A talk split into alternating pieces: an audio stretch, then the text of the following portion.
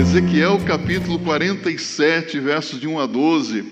Vamos fazer uma reflexão na palavra de Deus, aqui neste trecho das Escrituras Sagradas. Não vou me demorar muito, mesmo porque hoje nós temos a nossa Assembleia Ordinária. Não temos muitos assuntos, mas são assuntos relevantes, importantes. Assim diz a palavra de Deus. Depois disso, me fez voltar à porta da casa, e eis que saíam águas por debaixo do umbral da casa para o oriente, porque a face da casa dava para o oriente, e as águas desciam de debaixo, desde o lado direito da casa, ao sul do altar. E ele me fez sair pelo caminho da porta do norte, e me fez dar uma volta pelo caminho de fora, até a porta exterior, pelo caminho que dá para o oriente e eis que corriam as águas do lado direito. E saiu aquele homem para o oriente, tendo na mão um cordel de medir, e mediu mil côvados, e me fez passar pelas águas, águas que me davam pelos tornozelos. E mediu mais mil côvados, e me fez passar pelas águas, águas que me davam pelos joelhos.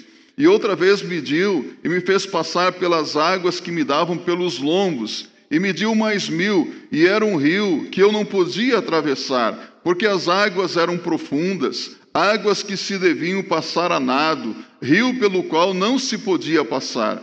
E disse-me: Viste isto, filho do homem? Então levou-me e me fez voltar para a margem do rio. E tendo eu voltado, eis que à margem do rio havia uma grande abundância de árvores de um lado e de outro lado. Então disse-me: estas águas saem para a região oriental e descem ao deserto e entram no mar, e sendo levadas ao mar, as águas tornar-se-ão saudáveis. E será que toda criatura vivente que passar por onde quer que entrar em estes rios viverá, e haverá muitíssimo peixe, porque lá chegarão estas águas e serão saudáveis, e viverá tudo por onde quer que entrar este rio. Será também que os pescadores estarão em pé junto dele. Desde Engedi até em Eglaim haverá lugar para estender as redes. O seu peixe, segundo a sua espécie, será como o peixe do mar grande em multidão excessiva. Mas os seus charcos e os seus pântanos não tornar-se-ão saudáveis, serão deixados para sal. E junto ao rio, à sua margem, de um e de outro lado, nascerá toda a sorte de árvore que dá fruto para se comer. Não cairá a sua folha, nem acabará o seu fruto. Nos seus meses produzirá novos frutos, porque nas suas, as suas águas saem do santuário, e o seu fruto servirá de comida e a sua folha de remédio. Águas sagradas. Que Deus fale conosco nesta manhã. O profeta Ezequiel pregou profetizou durante o cativeiro babilônico. Não somente ele, mas também Jeremias, que eram sacerdotes do Deus Altíssimo, foram chamados para um ministério todo especial de pregar a palavra de Deus. E o profeta Ezequiel, ele usa na transmissão da sua mensagem parábolas, sinais, símbolos que servem para dramatizar a palavra de Deus, para uma melhor compreensão do povo de Deus. E aqui, nesta passagem de Ezequiel capítulo 47, nós vemos que ele recebe de Deus uma visão, a visão de um homem que aparece diante dele, mas antes disso, ele percebe que da casa saíam águas. Que casa é essa? Do templo de Deus começava a minar água de debaixo da casa. E de repente surge aquele homem na frente dele com uma vara de medir ou com uma linha de medir, e ele mede 500 metros e as águas batem nos tornozelos do profeta. E ele mediu mais 500 metros e agora eram águas que batiam nos joelhos do profeta e mediu mais 500 metros, e agora eram águas que batiam nos lombos, ou seja, na cintura do profeta. E mediu mais 500 metros, e agora eram águas profundas, um rio é, transbordante que não se podia mais atravessar andando, mas tão somente a nado. E aquele homem pergunta ao profeta Ezequiel: Viste isto, filho do homem? É uma pergunta interessante.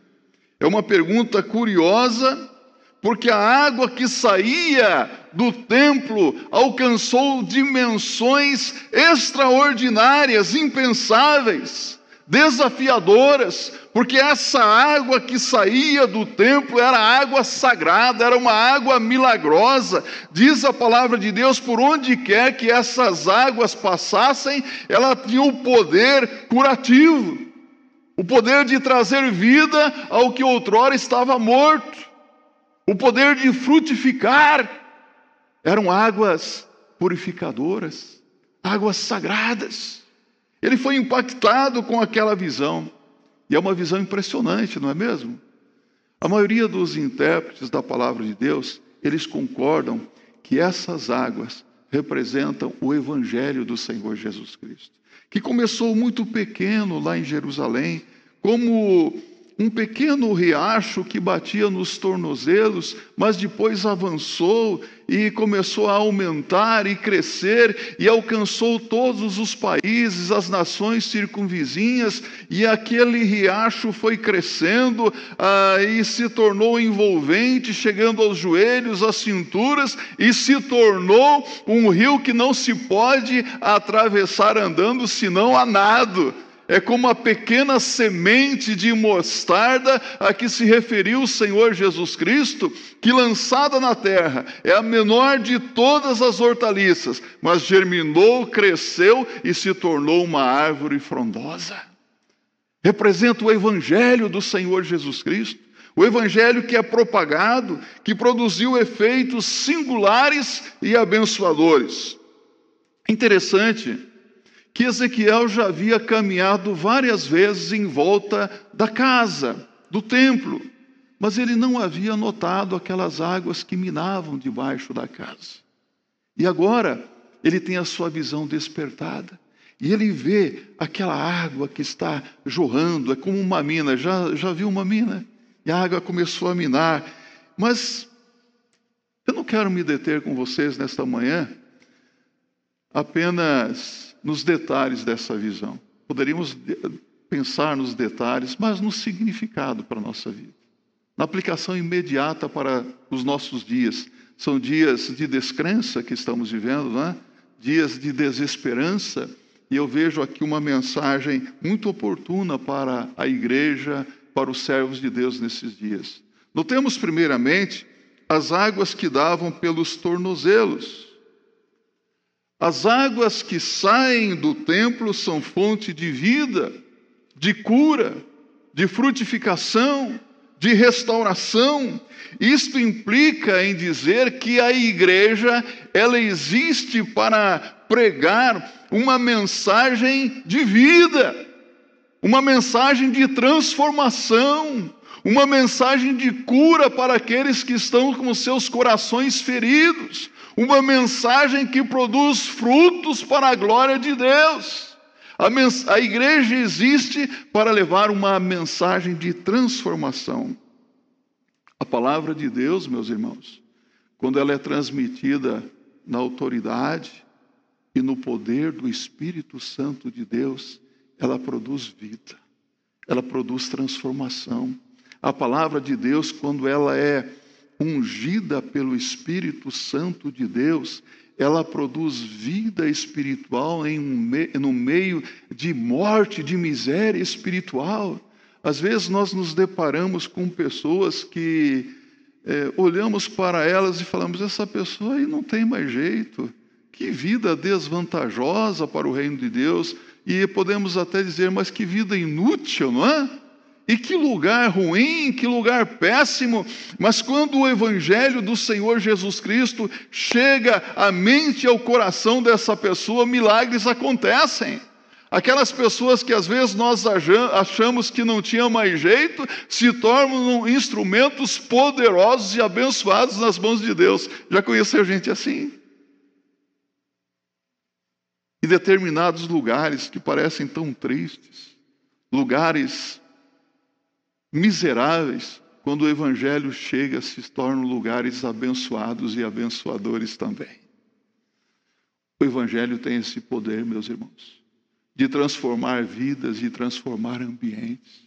Ambientes de morte, ambientes de miséria se tornam ambientes de vida, de verdadeira alegria e felicidade.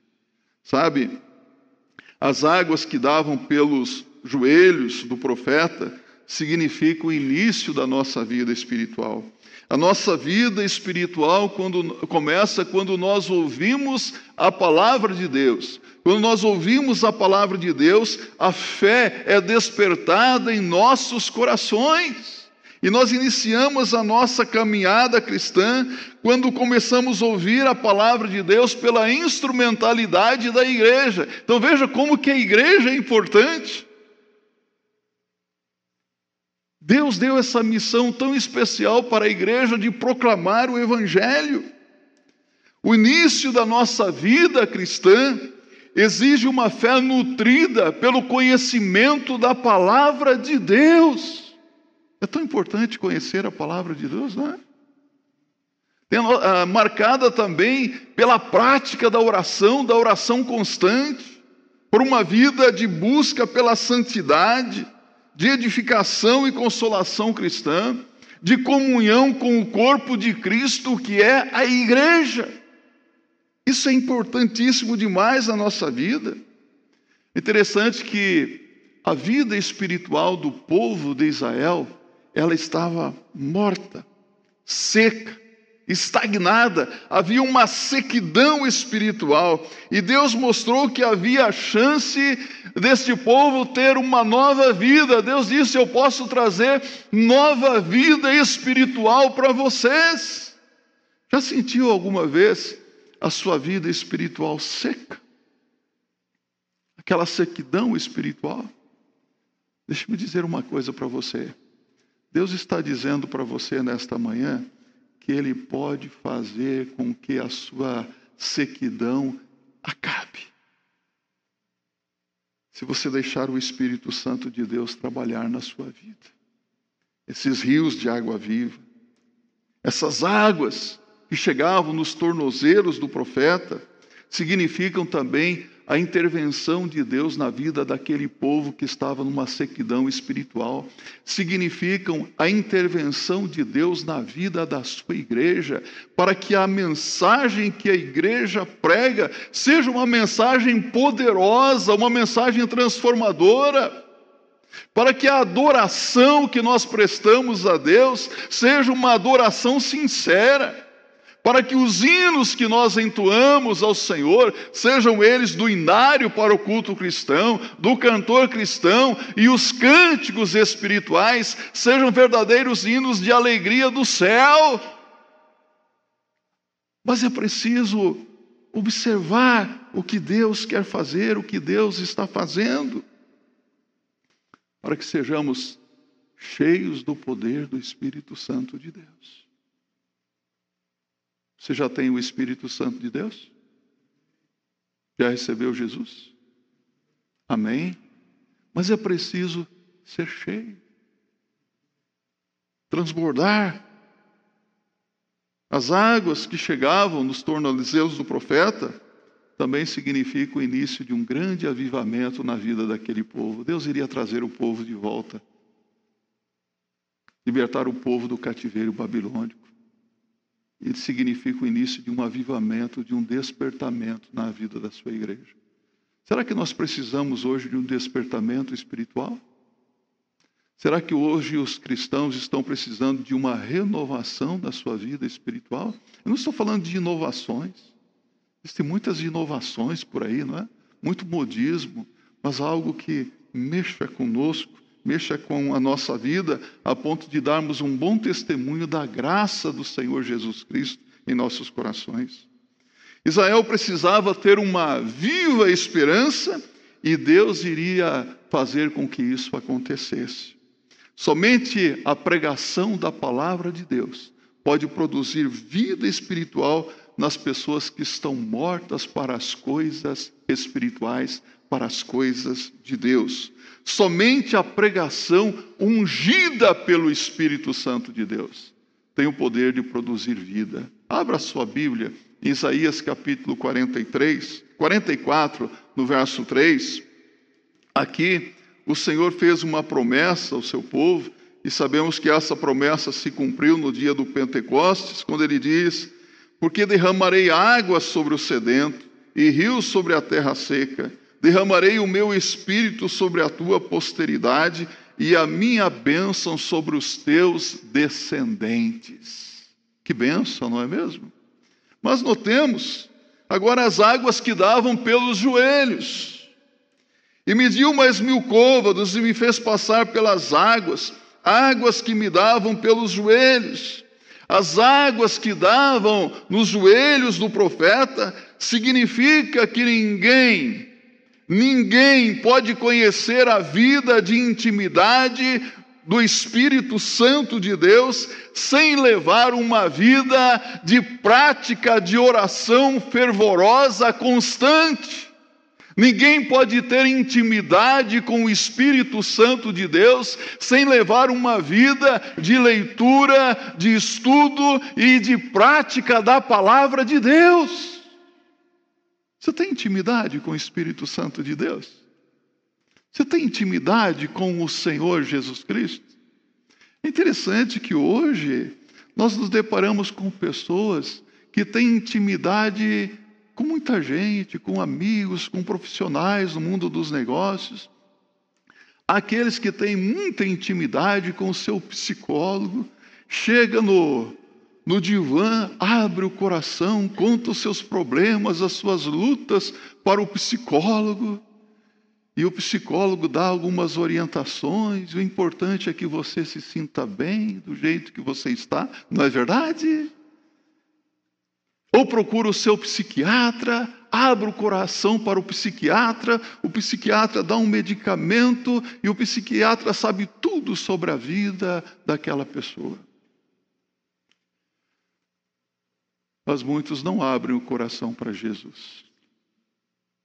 Não contam para o Senhor Jesus Cristo o que está realmente acontecendo na sua vida. Quais são as suas preocupações, os dilemas, as suas falhas, os seus erros, os seus pecados. Sabe o que vai acontecer naquele dia? Naquele dia muitos me dirão: Senhor, Senhor, nunca vos conheci. Que triste ouvir isso, não é? Pessoas que nunca tiveram intimidade com o Senhor. Deixe-me perguntar: você é uma pessoa íntima de Deus? Do Espírito Santo de Deus? Tem intimidade com o Senhor? Essa intimidade vem pela vida de oração. As águas que chegavam nos joelhos do profeta significam também que nós poderemos ser instrumentos poderosos nas mãos de Deus se nós formos praticantes da vida de oração. Você tem orado? Tem orado muito? Diariamente? A palavra de Deus diz: orai sem cessar. Orar constantemente. Da igreja primitiva, a Bíblia diz em Atos 2, 42 que aquela igreja era perseverante na doutrina dos apóstolos, na comunhão, no partir do pão e nas orações. Perseverança na oração. Buscar intensamente ao Senhor. Não existe oração fervorosa onde não há temor de Deus, onde não há intimidade com o Espírito Santo de Deus. Não há oração fervorosa onde não há um estudo profundo da palavra do Senhor. Quando a igreja ora, e ora de verdade, ora de uma forma fervorosa, Deus intervém. Deus muda a história, Deus muda as circunstâncias, Deus opera maravilhas, Deus cura os enfermos, os doentes, Deus salva aqueles que estão perdidos. Quantas pessoas que nós gostaríamos de ver salvas, transformadas, e nós falamos para essas pessoas de Jesus, mas elas não querem nos ouvir. Então nós precisamos falar delas para Jesus, não é? Falar e falar. Eu sou resultado de muita oração. Eu não queria ser crente. E a igreja orou por mim. E houve um momento que Deus me trouxe. Aqueles que vêm pelo amor, aqueles que vêm pela dor, não é? Eu vim pela dor, mas que bom. A dor se tornou bálsamo. Que alegria. Oramos por 25 anos pela conversão do meu pai. E durante 25 anos ele parecia não querer nada, mas houve um momento que ele ouviu o Evangelho e entregou a vida para Jesus. Seis meses depois se converteu. Sabe por quê? Porque havia muita gente orando. A oração fervorosa funciona. Eu quero dizer para você: não desista do seu marido, não desista da sua esposa, não desista dos seus filhos. Ore, clame ao Senhor, porque Deus atende orações. Ele responde à oração quando feita em nome do Senhor Jesus Cristo. Foi a oração fervorosa da igreja primitiva que contribuiu para a conversão daquelas três, cerca de três mil pessoas que ouviram o Evangelho pela boca de Pedro no dia do Pentecostes. Aquelas pessoas ouviram e se converteram. Está lá em Atos capítulo 2, versos 37 a 41.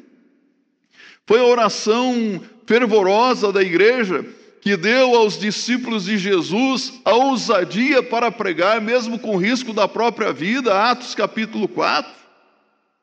Foi a oração fervorosa da igreja que libertou Pedro quando estava na prisão. Atos capítulo 12, versos 5 a 12. A igreja que ora é uma igreja abençoada. É uma igreja que glorifica o Senhor. Mas note agora, no verso 4, as águas que davam nos lombos. O povo de Deus que estava no exílio sentia que a sua espiritualidade era estéril e que precisava da intervenção do Senhor.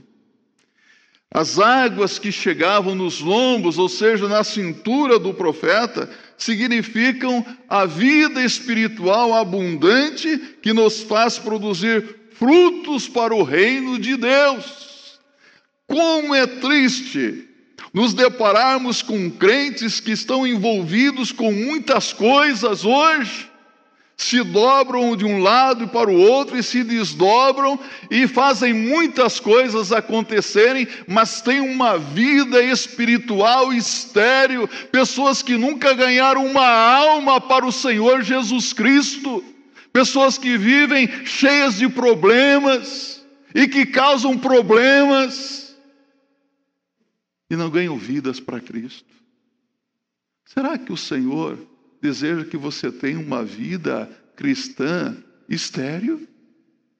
Ou, que ele, ou Ele deseja que você gere filhos espirituais para a glória do nome de Jesus? Você já tem um filho e uma filha na fé? Já ganhou uma alma para Jesus? Cristão se envolve com Deus, comprometido com a palavra de Deus, tem uma vida produtiva, uma vida de frutificação. O próprio Senhor Jesus Cristo disse que nós fomos nomeados para que produzamos, produ, produ, venhamos a produzir frutos e frutos que permaneçam. Está em João capítulo 15, verso 6. Eu vos nomeei para que vades e deis frutos e frutos que permaneçam, que permanecem em Cristo. Quando a igreja está cheia do Espírito Santo de Deus, sabe o que acontece? A igreja se preocupa com a evangelização dos perdidos, se preocupa em ganhar almas para o Senhor Jesus, se preocupa na plantação de igrejas. A igreja que está cheia do Espírito Santo não é uma igreja que vive com picuinhas, com coisinhas. Não, é uma igreja que está comprometida em proclamar o Evangelho do Senhor Jesus Cristo. Essa é uma igreja cheia do Espírito Santo. Sabe? No Evangelho de Marcos, no capítulo 4, no verso 20, o Senhor Jesus, contando a parábola do semeador, ele fala a respeito dos verdadeiros cristãos. Ele diz que o verdadeiro cristão é aquele que produz fruto, ele frutifica, é aquele que frutifica 30 por um, 60 por um e 100 por um. Você já viu pessoas frutíferas? Eu conheci uma senhora no Mato Grosso do Sul. O nome dela era meio estranho, Macária. Repita comigo, Macária. Macários na Bíblia é bem-aventurado, bem feliz, né? E o nome dela era Macária. Uma senhora de 86 anos, mais ou menos. E aquela mulher era uma mulher de oração. E era muito fácil pregar naquela igreja, nos cultos na, no, no, interior, são mais concorridos são nos cultos da noite. Né? As pessoas vêm mais no, à noite para a igreja, que é um pouco mais diferente. E eu pregava e quase todo domingo tinha decisão lado de Cristo. Você sabe por quê?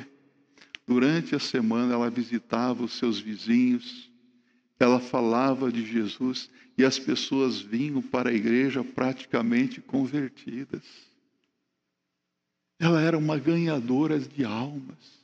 Ela testemunhava com a sua vida, ela falava com autoridade e com muito amor no coração. Pessoas que são frutíferas. Já pensou você, um crente frutífero aqui?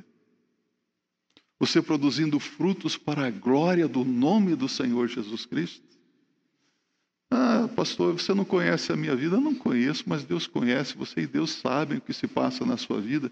Mas seja qual for o problema que você esteja enfrentando na sua vida, isso não é motivo para você não produzir frutos. Você tem que frutificar onde Deus semear você, onde Deus colocar você.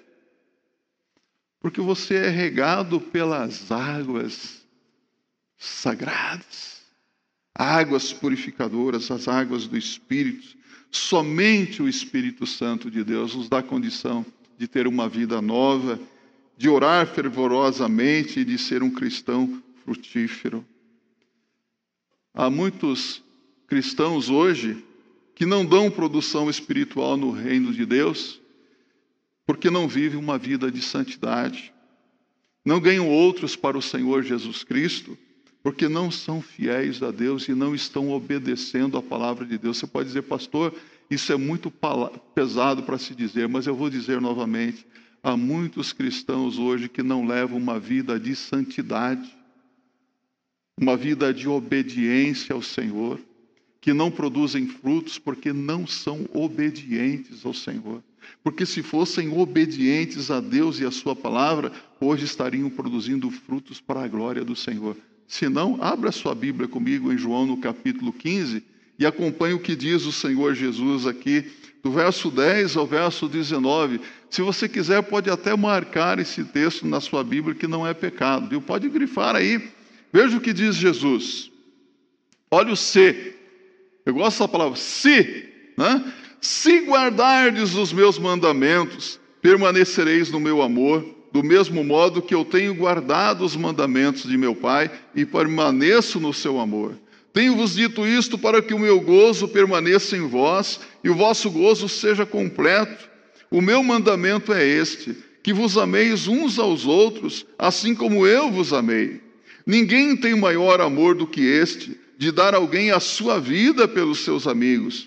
Vós sereis meus amigos se fizerdes o que eu vos mando. Já vos não chamarei servos, porque o servo não sabe o que faz o seu senhor, mas tenho-vos chamado amigos, porque tudo quanto ouvi de meu Pai vos tenho feito conhecer. Não me escolhestes vós a mim, mas eu vos escolhi a vós e vos nomeei para que vades e deis fruto, e o vosso fruto permaneça, a fim de que tudo quanto em meu nome pedirdes ao Pai, ele vô-lo conceda. Isto vos mando que vos ameis uns aos outros. Se o mundo vos odeia, sabei que primeiro do que a vós me odiou a mim. Se vós fosseis do mundo, o mundo amaria o que nasceu, mas porque não sois do mundo, antes eu vos escolhi do mundo, por isso é que o mundo vos odeia. Cristãos que crescem se tornam frutíferos e ganham vidas para Jesus. Igrejas que crescem plantam outras igrejas, meus irmãos. Se multiplicam para a glória de Deus.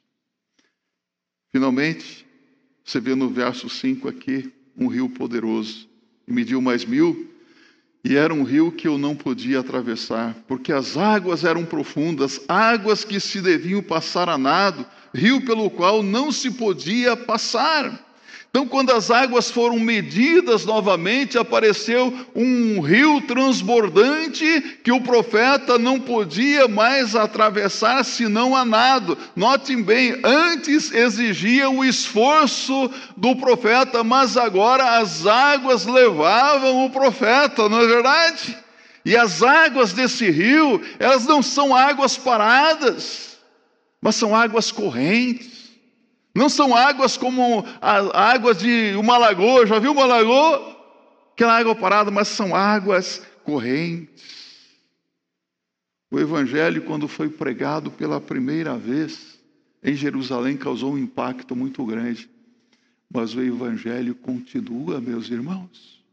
Onde abundou o pecado, superabundou a graça de Deus. Repita comigo: Onde abundou o pecado, superabundou a graça de Deus. O Evangelho continua.